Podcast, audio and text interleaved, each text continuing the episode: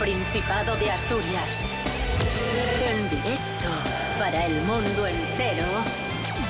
Aquí comienza Desayuno con Liantes. Su amigo y vecino, David Rionda.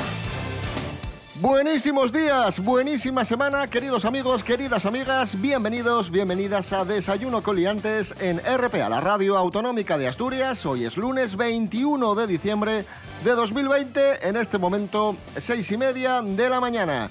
Saludamos a la historiadora del arte, Cuéntame un cuadro, empresaria de Cuéntame un cuadro, Patri Pérez. Muy buenos días. Muy buenos días. Ay, que, que ya está ahí la Navidad, ¿eh? Que ya está ahí, qué nervios. Uy, Dios mío. Uy. Gracias, Patri Pérez. Eh, saludamos también a, a Rubén Morillo. Muy buenos días. Muy buenos días, David Rionda. Muy buenos días, Patri Pérez. Muy buenos días a todos y todas. ¿Cómo se avecina la semana y, sobre todo, cómo se avecina el día en cuanto al tiempo? ¿Qué tiempo tendremos hoy en Asturias? Pues la Agencia Estatal de Meteorología prevé para hoy lunes 21 y lo ejemplifica con el dibujín del huevo frito, un día de sol y nubes. Puede que llueva, que caigan algunas gotinas a primeras horas del día, sobre todo en el tercio sur, pero eh, dice que puede que estas gotinas también se extiendan al resto de la comunidad. Pero en principio, a medida que vaya pasando el día, no van a volver esas gotinas y en principio, pues eso, alternaremos ratinos de sol con las nubes. Suben bastante las temperaturas, sobre todo las mínimas, que van a estar en torno a los 11 grados y las máximas también suben hasta los 21. Bueno, bueno, bueno, primavera, verano. Sí, sí, sí, en pleno invierno. Anda. Pues a la Rebequina nada más. Rebequina y, por supuesto, como decimos todos los días, mascarilla Sí. y distancia. Que estamos en la recta final ya, que no queda lo- nada, que el lo 27 nos empezamos a vacunar. Lo calentinas que llevamos las narices, que eso no lo agradece nadie. ¿Qué pasa? ¿Que se empañan las gafas? Pues hay que poner lentillas. Pero la nariz calentina, eso no se paga con dinero. Desayuno con liantes, ay, lere, lere, lere. Desayuno con liantes, ay, lere, lere, lere. Desayuno con liantes, ay, lere. Desayuno con liantes, ay, lere.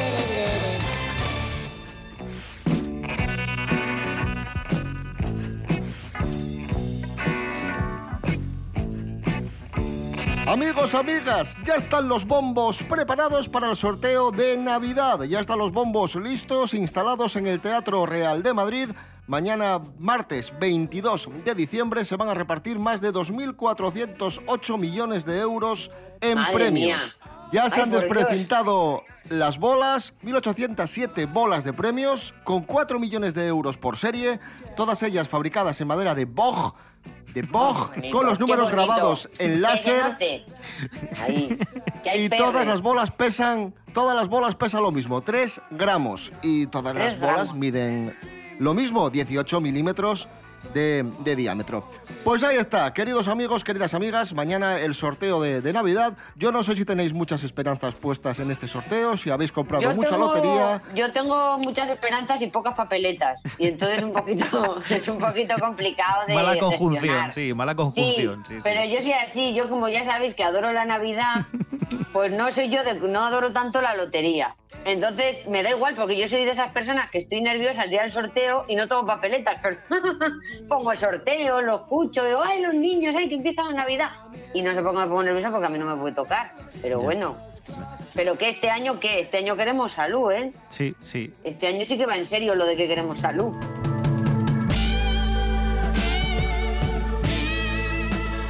Yo he estado mirando, consultando datos y consultando algo que me hace, que me hace muchísima gracia y son las predicciones de los videntes y las videntes. Ay, que todos los años, los periódicos, todos los años, los medios de comunicación preguntan a- al vidente de turno por el número y, nunca acierta nadie. O, o hacen, No. hacen una predicción, el año pasado recuerdo.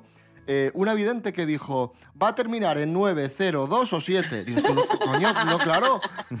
Que tenía muchas posibilidades de acertar. Solo, solo le quedaban otros tres. En, el- en uno, Claro. en tres y en dos también.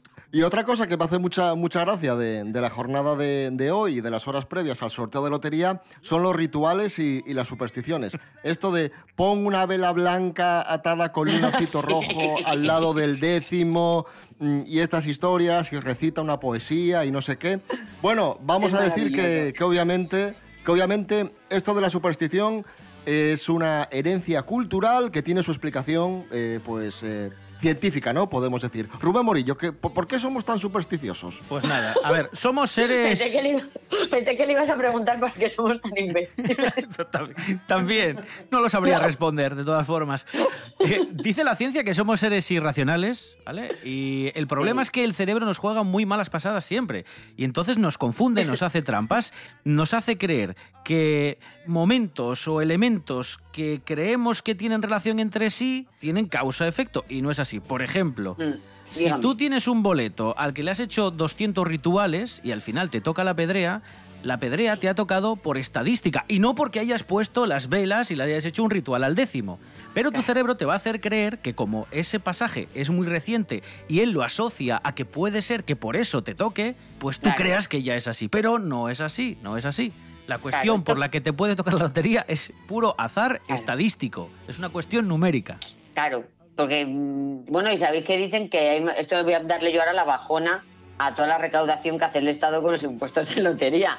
Sabéis que dicen que hay más probabilidades estadísticamente de que mm, vueles en un avión y se estrelle el avión que de que te toque la lotería. Qué bajona. Pero voy a a responder a todo este bajón con un refrán que decía mi abuela, que era una mujer muy sabia. A ver. Y decía siempre, la mejor lotería es la economía.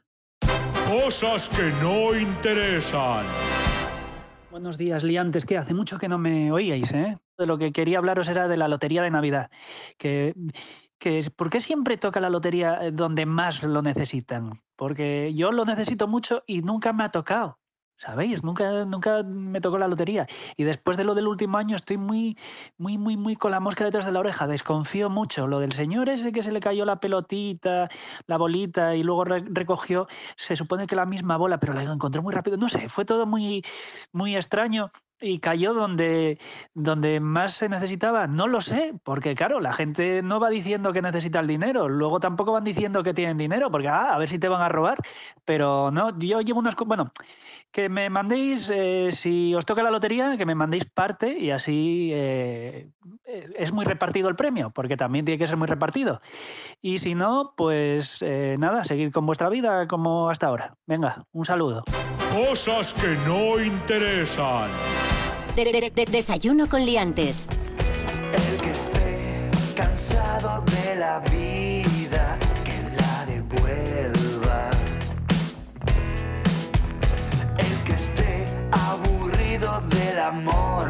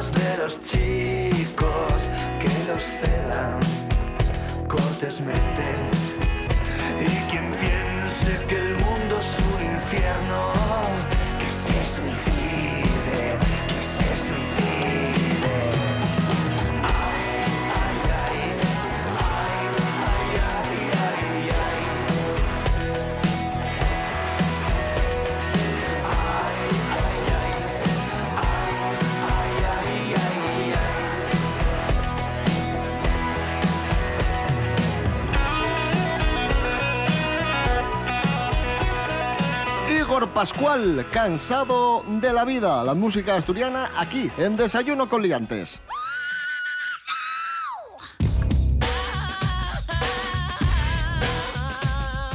Continuamos en Desayuno con Liantes en la sintonía de RPA, la radio autonómica de Asturias. A continuación hablamos de arte y hablamos de la recuperación de una obra desconocida de Carreño Miranda, el gran artista avilesino. Un dibujo a lápiz, nunca expuesto, que sale a la venta esta Navidad. Un eceomo de la colección privada del. Marqués de Casa Torres. Cuidado con los eceomos, ¿eh? Su precio de salida en subasta es de 9.500 euros y sale a subasta el próximo día 28 en la casa de subastas Fernando Durán. Muy importante, Patri, porque por un lado Sí. reivindicamos la figura de Carreño Miranda, el gran Sí. artista avilesino, Ujú. y por otro lado, ojo que es un dibujo que lo que más tenemos de Carreño Miranda son pinturas y Sí. no es tan fácil ver un dibujo de, de este artista. No, es muy interesante por un lado, por lo que tú comentas, porque es una obra de arte única al final, es muy, bueno, no única, pero, pero es muy, muy específica y esto como todo, ¿no? Cuanto hay menos oferta, pues el precio también lo, lo encarece, es algo muy, muy, muy preciso, que es un dibujo que al final estás viendo el, trabajo previo, porque los pintores, por muy buenos que fueran, no cogían el lienzo y empezaban ahí a darle, algunos sí, pero ya más adelante, en esta época había un currazo detrás de cada cuadro tremendo. Entonces lo que estamos viendo es, por un lado, el carreño dibujante y por otro lado, pues este pedazo de artista que yo creo que lo reivindicamos muy poquito en determinados estamentos. Yo creo que tendremos que barrer más y vender mejor. Eh, es nuestro que Velázquez, ¿no? Podríamos decir. es nuestro Velázquez, sí, es una generación más jovencita que Velázquez, pero, pero vivió muy bien, eh, heredó muy bien y adquirió muy bien todas las enseñanzas eh, que le dieron las, las obras de Velázquez. Y como hizo, como todos los grandes artistas, luego las hizo suyas, porque ya lo decía Picasso, que los buenos artistas copian o los malos artistas copian y los buenos roban. Lo que quería decir Picasso es que los buenos artistas roban cosas de los demás, pero luego las maquean, como hacen los ladrones, ¿no? Para que no las reconozcas. Pues Carreño robó muchas cosas de Velázquez, pero luego les dio su toque, su toque personal. Y a mí, además, le tengo mucho cariño porque Carreño Miranda fue el encargado de meterle Photoshop a los cuadros, Photoshop pictórico, a los cuadros de Carlos II el Excitado, que se levantaba, mm, este hombre durante el día tenía esta cara de amojamao, y claro, darle así una guapura a un rey amojamao, Un pues tiene mucho mérito. Ponle un filtro. Claro que no había Instagram. Hizo lo que pudo, Carreño. Que yo me lo imagino todos los días pensando, madre mía, menudo chollo de rey que me tocó.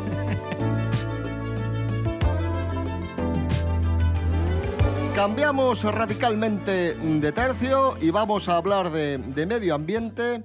¿Sabéis mm, qué contamina mucho? Me diréis, pues lo Dígame. típico, ¿no? Pues Las fábricas. la- eh, Eso, las fábricas, el plástico, los coches. Sí. Pues atención, porque también contamina mucho, lo hemos conocido recientemente, lavar la ropa en la lavadora. Ostras. Uy, Sí, sí, atención a esto. Nos lo cuenta Esther Rodríguez. Muy buenos días. Hola, ¿qué tal? Muy buenos días a todos. Pues sí, David, como bien dices, lavar la ropa en la lavadora también contamina. Mira, os cuento por qué. Un nuevo estudio revela que las microfibras que se desprenden al lavar la ropa acaban sobre todo en las zonas terrestres y superan con creces la cantidad de los microplásticos que contaminan el agua. No solo los animales ingieren esos microplásticos, sino que también los humanos inhalamos microfibras a través del aire y las ingerimos a través de los alimentos. Aunque lo cierto es que no se conocen las consecuencias que pueden tener sobre nuestra salud. El estudio revela que entre el año 1950 y el año 2016 se liberaron al medio ambiente aproximadamente 5,6 toneladas de microplásticos mediante el lavado de la ropa. Y es que, por ejemplo, al lavar un pantalón vaquero se emiten 50.000 microfibras al medio ambiente. Porque durante el proceso de lavado, las fibras sintéticas de la ropa se rompen y generan microfibras que junto con el agua del lavado acaban llegando al entorno natural o en ocasiones a una planta de tratamiento de aguas residuales. Pero estas solo eliminan el 99% de los microplásticos. Por tanto, hay un 1% que se les escapa. Lo cierto es que la solución está en la prevención. Por tanto, es mejor lavar la ropa en frío y utilizar menos detergente. Además, si es posible, se debe de utilizar ropa nueva y también lavadoras de carga frontal, ya que desprenden menos microfibras. Muchas gracias, hasta la próxima.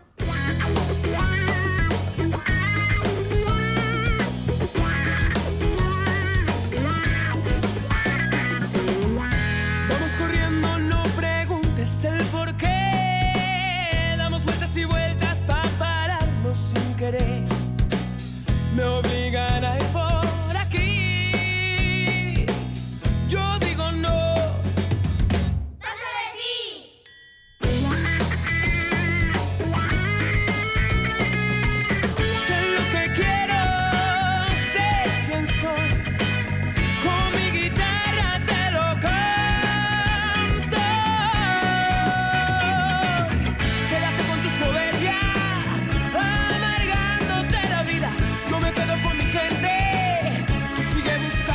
valiente. Calla tú con tu osadía, ignorante.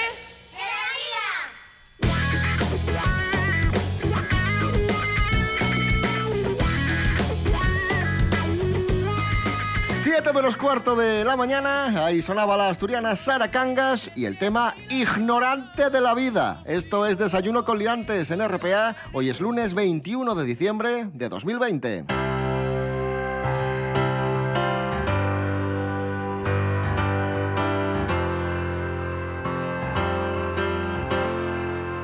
El presidente del gobierno, Pedro Sánchez, está en cuarentena. Va a estar en cuarentena, ¡No! sí, hasta el día hasta el día de Nochebuena, hasta el día 24 y diréis, ¿por qué? Qué fuerte, Porque ¿qué el hecho, presidente de Francia es que pasó lo siguiente, que el presidente de Francia, Emmanuel Macron, estuvo con Pedro reunido. Tienes que decirlo como si tuvieras una flema. Macron. Macron. Macron. Pues Macron, Macron. dio positivo, dio positivo por coronavirus. Y resulta que Pedro estuvo hace poco con él, reunido, y claro, para cumplir el protocolo sanitario, pues Pedro Sánchez se va a aislar y, y va a Y guardar cuarentena. Y he visto yo fotos, Macron y un poco tocón, porque y es de los de saludar con la palmadina. Macron, ahora no se puede saludar con la palmadina, no toques, chico. No hay tiempo de tocar, y tiempo de distancia. Escuchamos al presidente del gobierno, Pedro Sánchez. Espejito, espejito. eh, ¿Tengo COVID? Yo qué sé, Pedrín, soy un espejo, no un PCR. Y ya de paso te pregunto, espejito, ¿quién es el presidente más guapo de Europa? Eso ni se pregunta, nin. ¿Y Macron? Ugh, puto espejo.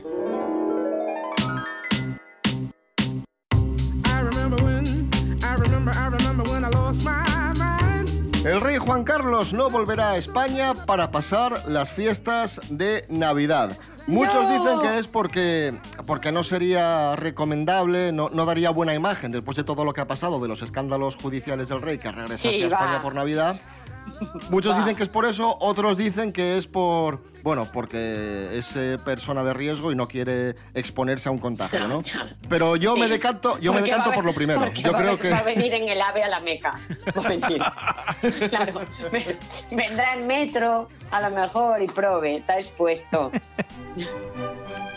Don Juan Carlos, muy buenos días. Hola, ¿qué tal? Buenos días. ¿Cómo, cómo están? ¿Cómo va a pasar usted las Navidades en, en Abu Dhabi? Por ejemplo, ya empezando este mes, hay un día que tengo que ir a correos a echar la carta a los Reyes Magos, los que vienen, Claro. los de Oriente. Otro día voy a la gala de Navidad de Susana Show, que son como los cantajuegos, pero a la asturiana y con más nivel, porque hay más vi, tiene más animales, hay osos y más cosas y es más divertido. Y tiene una canción sobre lavarse las manos, majestad, que esa igual a usted le venía bien. ¿Por qué? ¿Que las tengo sucias? Bueno, pero a lo No, mejor coño, ha cogido por lo del que no coronavirus. Ah, perdón, sí, sí, bueno, es verdad. Y luego voy al mini Super Mari, ¿eh? a comprar unos langostinos para congelar y hacer al horno el día de Nochebuena. ¿Qué tal? En el Y centro de Abu Dhabi hay mini super. sí, es mini Super Mari. Y luego, si me queda tiempo, ensayo con el coro minero de Turón, que, Bueno, que bueno. dan un concierto de villancicos en las cuencas. Y para terminar, si quieren, les canto un villancico que me han, me han hecho para mí. Lo han, eh, Ay, por como- favor, sí. a ver, ¿eh? Adelante, adelante. Perdón. Don Juan Carlos, Don Juan Carlos, un monarca, muchos barcos. Don Juan Carlos, Don Juan Carlos es monarca y campechano. Don Juan Carlos, Don Juan Carlos quiere beber, echa un culín. Don Juan Carlos, Don Juan Carlos, solo un poco borrachín. Bravo, bravo. Fantástico. El, el, Fantástico. Este me lo, me lo enseñaron ahí en el coro minero de Bueno, Turón. Buena gente, genial. buenas voces, Genial. buenas voces. Gracias, don Juan Carlos. De nada, feliz Navidad. Cuídese. Hoy cúmplense 18 años del último viaje del gran poeta José Hierro, así que vamos a falar con el nuevo poeta Alfredo González de quién foi y qué fizo este maestro de les pallabres. Buenos días, Alfredo. Buenos días, David. Hoy cúmplense 18 años dende el fallecimiento dun de los mellores poetas de la lingua castellana, José Hierro. Pepe, pa que ni pidiera un debuxo autógrafo a la fin de los milenta recitales que diera per toda España. Percorrió tanto que tuvo hasta en el mío pueblo, Turón. Pepe Hierro ya era un home humilde que construía muebles con les sos propias manos. Metáfora perfecta de la poesía, non vos paez? Tuvo na cárcel, pero non falaba dello. Refugó munches vegaes entrar na RAE alegando que prestaba dir en zapatielles pola vida. Y acabó aceptando porque lo pidió un amigo. Non sé por qué me da la sensación de que Camilo José Cela non anduvo con tanto remilo. Tuvo 27 años en sin expulizar ningún libro, porque, según él, non tenía nada que dicir. Talamente igual que Biomo, a que sí. Foi un home que se definía como un esclavo del traballo que escolló, pero también el más libre. Un home que a la fin esfrutó de la vida y fízonos esfrutar a los demás. Voy quedarme con una frase de él que me toca de cerca, porque está grabada en una placa de la Plaza Requeixo de Mieres. Hay tres lugares en el mundo donde un puede alcontrarse da fecho a gusto, porque supieron non perder el sotastu a pueblo. La isla de Manhattan, en Nueva York, el barrio romano de Trastevere y la Plaza de Requeixo, en Mieres.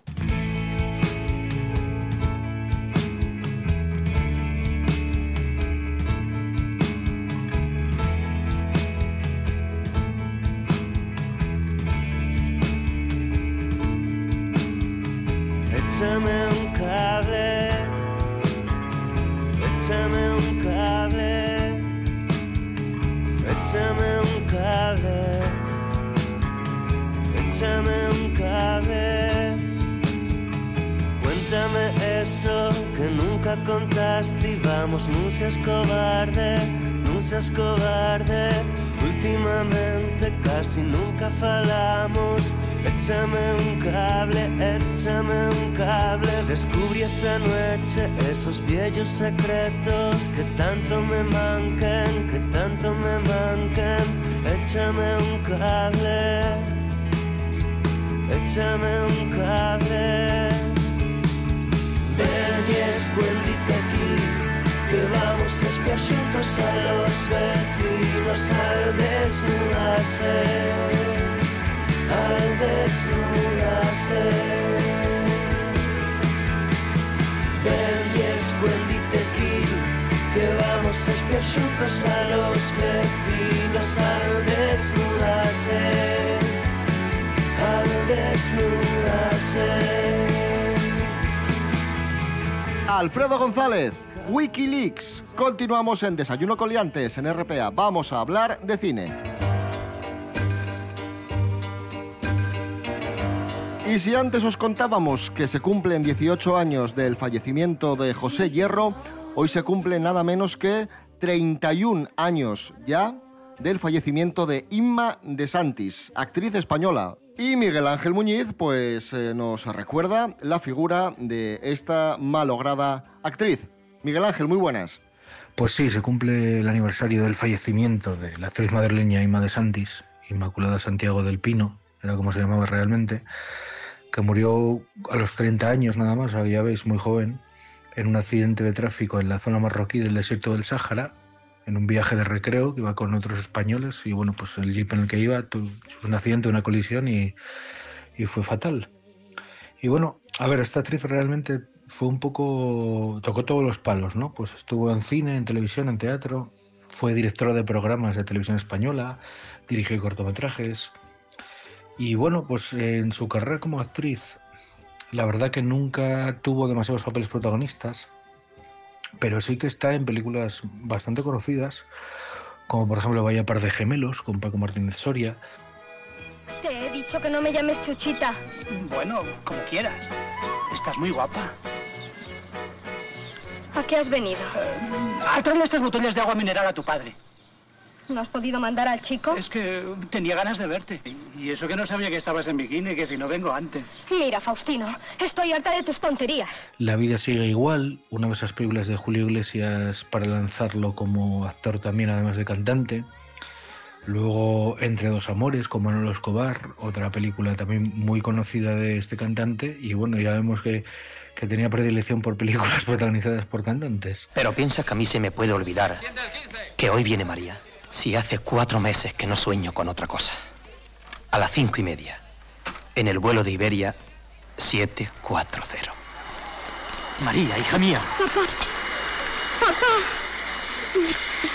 Papá. Te has sentado de maravilla Inglaterra, ¿viene?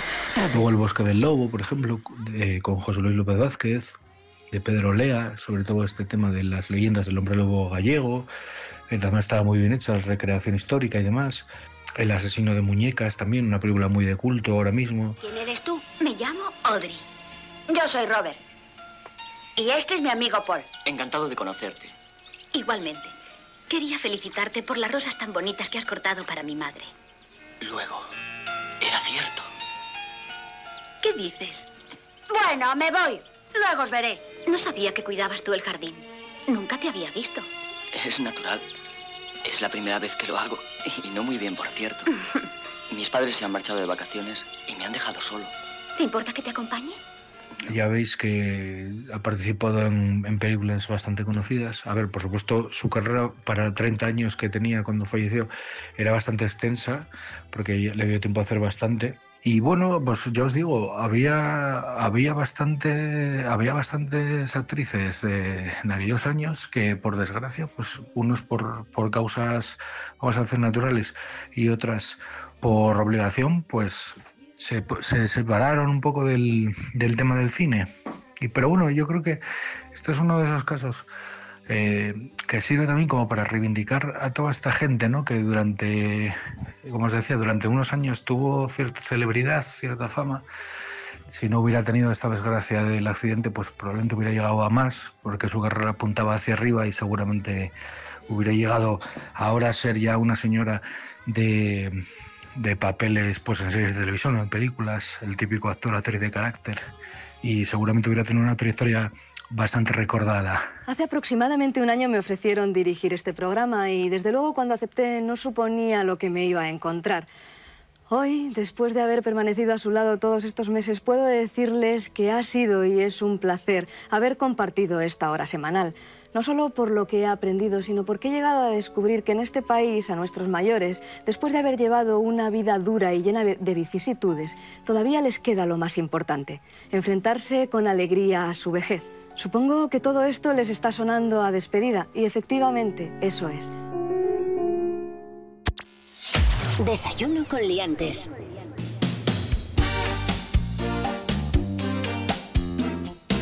Y más recuerdos, más homenajes para despedir Desayuno Coliantes. Hace cuatro años que nos dejó el gran Manolo Tena. Por eso nos vamos Oh. escuchando Fuego en la piel, una de sus grandes grande. canciones, un, un maestro de, de la música española.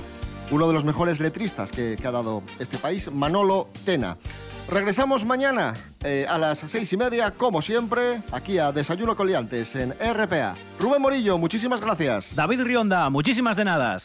Patri Pérez, eh, gracias, como siempre. Ay, ahí la- que ya está en la lotería, que ya está ahí. Piel de madrugada. Atrapado estoy, no quiero escapar. Vuela mi cabeza, la música te acerca. Yo sé muy bien lo que hacer. Whisky camarero sin agua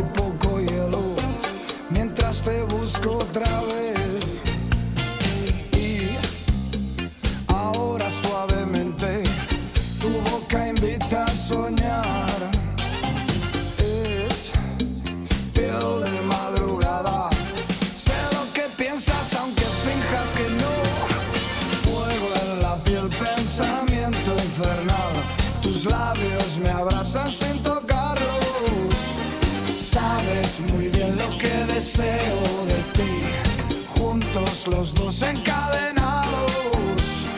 Fuego en la piel. Gano en silencio a la